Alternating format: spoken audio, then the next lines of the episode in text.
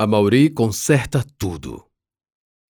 Como dizer a alguém que não lembra o próprio nome, que não tem parentes conhecidos, que não tem identificação, que não tem onde morar, que está à deriva neste mundo caótico? Como falar para essa pessoa que ela, talvez, provavelmente, quem sabe, poderá por algum tempo ter um lugar para morar? São muitas as razões para um ato de benevolência e caridade como esse. Mas Marta, embora com um coração maior do que o de uma baleia azul, não tinha coragem para dizer e arriscar uma rusga maior com o marido. Deus, como esse homem é tão nocivo a Marta! Todos que a conheciam pensavam. E o que ela achava? Será que havia toda essa nocividade? Toda essa periculosidade a Marta. Quanto à integridade física, não havia dúvidas. Quanto à saúde psicológica, também não. Quanto à saúde financeira, diga-se o mesmo. Quanto à personalidade.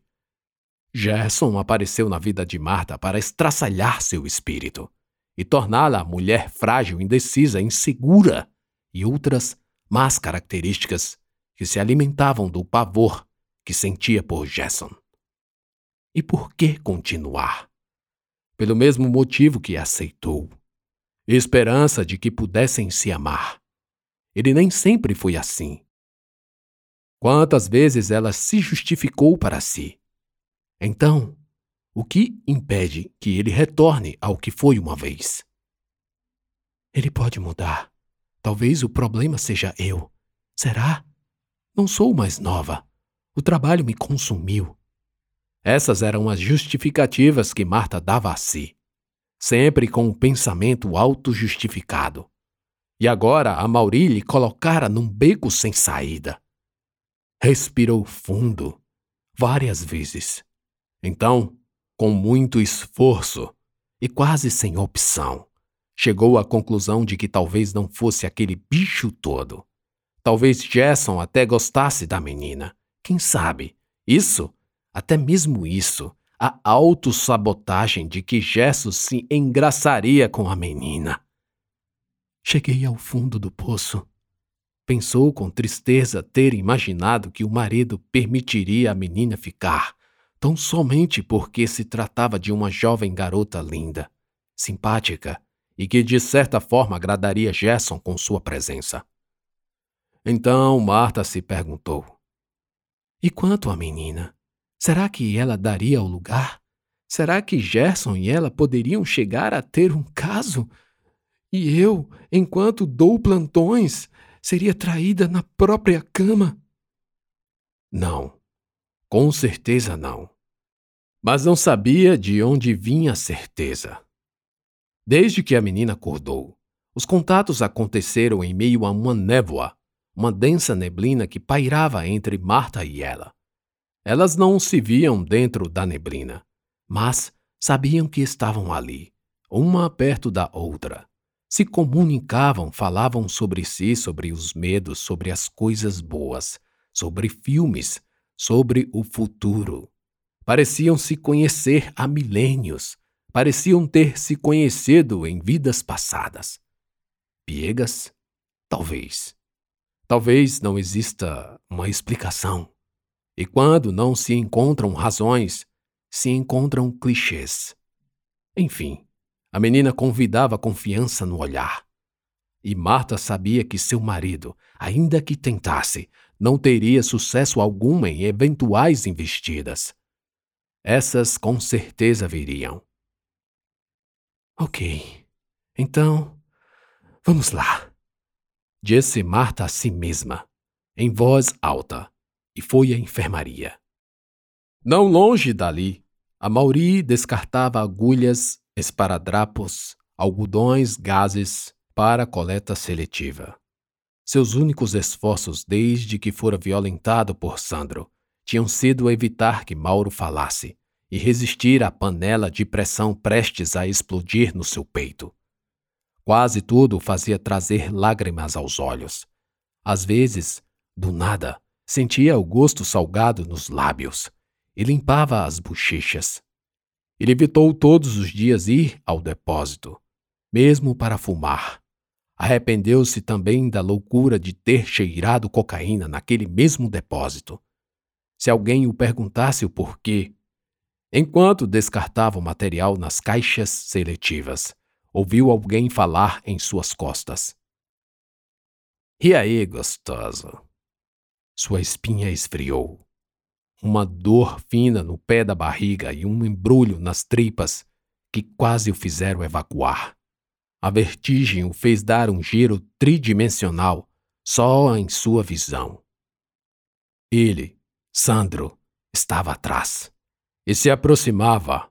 A Mauri percebeu. O cheiro do perfume era o mesmo. Um tipo de colônia doce, mas forte e colocada em excesso.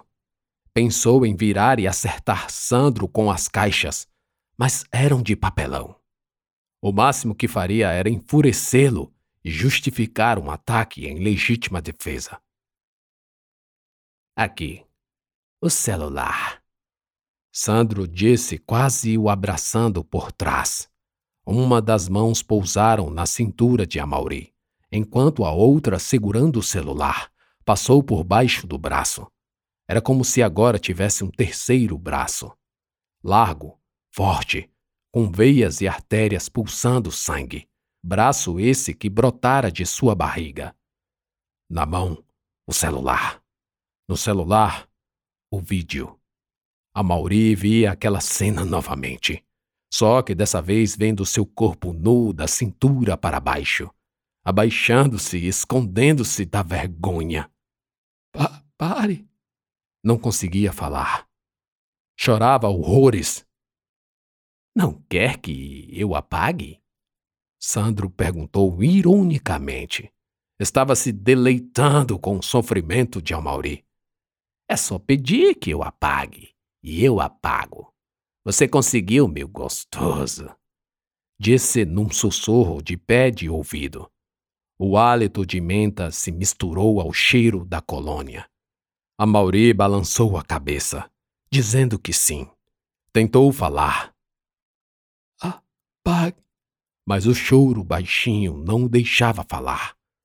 Com o celular ainda à sua vista, Sandro manejou o polegar para selecionar o vídeo e apertou no ícone da lixeira, confirmando o que desejava apagar. Pronto, disse puxando o celular. Agora estamos quites, não? A Mauri sentiu que não teria outra oportunidade para dizer aquilo. Agora era sua última chance. Não posso desperdiçar, não posso, pensou. Reuniu forças todas as forças que venceriam a vergonha e o medo do que aqueles braços violentos poderiam fazer. Finalmente disse: O vídeo ainda está na lixeira. A voz saiu límpida, sem entrecortes, como um verso declamado em sublimidade. Sandro sorriu, um sorriso sarcástico de prazer. Você tem razão, disse Sandro e a Mauri se virou finalmente se virou para encará-lo. Dessa vez não foi preciso escorregar o celular por baixo do braço. Sandro estirou o mesmo braço à frente de Amauri, cuja visão captava a tela do celular. Ao abrir a pasta de lixeira, Amauri viu vários vídeos. Não sabia qual era o conteúdo, mas em alguns apareciam o rosto de garotas, o que presumiu serem vídeos que Sandro fez com elas e depois sugeriu apagar. Você não gosta, né? Se gostasse, eu mostrava alguns a você. São as piranhas que já comi. Aqui, o seu. Vou apagar. Sandro, após procurar o mais recente a ser enviado à lixeira e certificando-se de que era o de Almauri, apagou. Tenho nojo de você, disse a Mauri. Após dizer, mal deu tempo de piscar e logo fui atingido por um soco na barriga, bem na boca do estômago. A dor excruciante retirou as forças das pernas, que colapsaram. O ar dos pulmões escapou, e a Mauri, com braços cruzados no ventre, curvado como um feto, se contorceu no chão. Tá sem ar, viado. Sandro se abaixou para falar, não sem antes olhar para trás e ver se alguém estava vindo. Não olhe para mim. Quando passar, atravesse para o outro lado da rua, escória! A Mauri ficou no chão até se recuperar. Levantou-se e continuou a descartar o material. Nesse dia, ele não largaria o posto sem terminar o serviço. Não acredito, chefa! A menina regalou os olhos, em deslumbramento quando ouviu de Marta que poderia ficar um tempo em sua casa enquanto a polícia e as autoridades investigavam o caso. Com a alta médica, a investigação voltaria a correr normalmente com a tomada de depoimentos. Pois pode acreditar. A Mauri está, inclusive, fazendo uma campanha para arrecadar valores. Vamos fazer umas comprinhas disse Marta apertando os olhos com um sorriso maroto. E seu marido? Ele não vai se opor. Marta disse olhando o chão. Então você já falou com ele? A menina perguntou intrigada. Não viu segurança na resposta. Não, não. E eu não falei. A voz trêmula e o gaguejar traíram Marta. Por mais que ela se esforçasse, lutar contra o medo arraigado era remar contra a maré da sua cultura.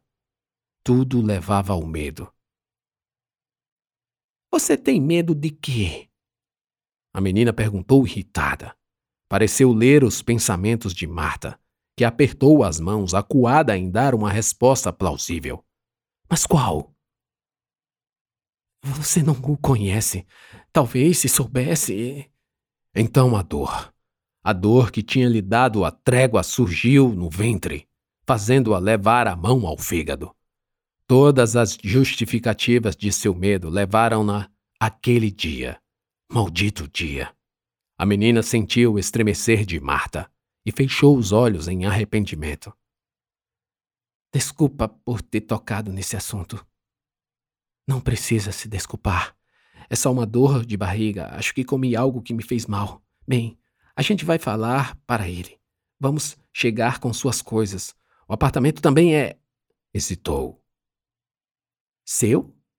É seu. Então, você é a chefa lá também. A menina disse alegre.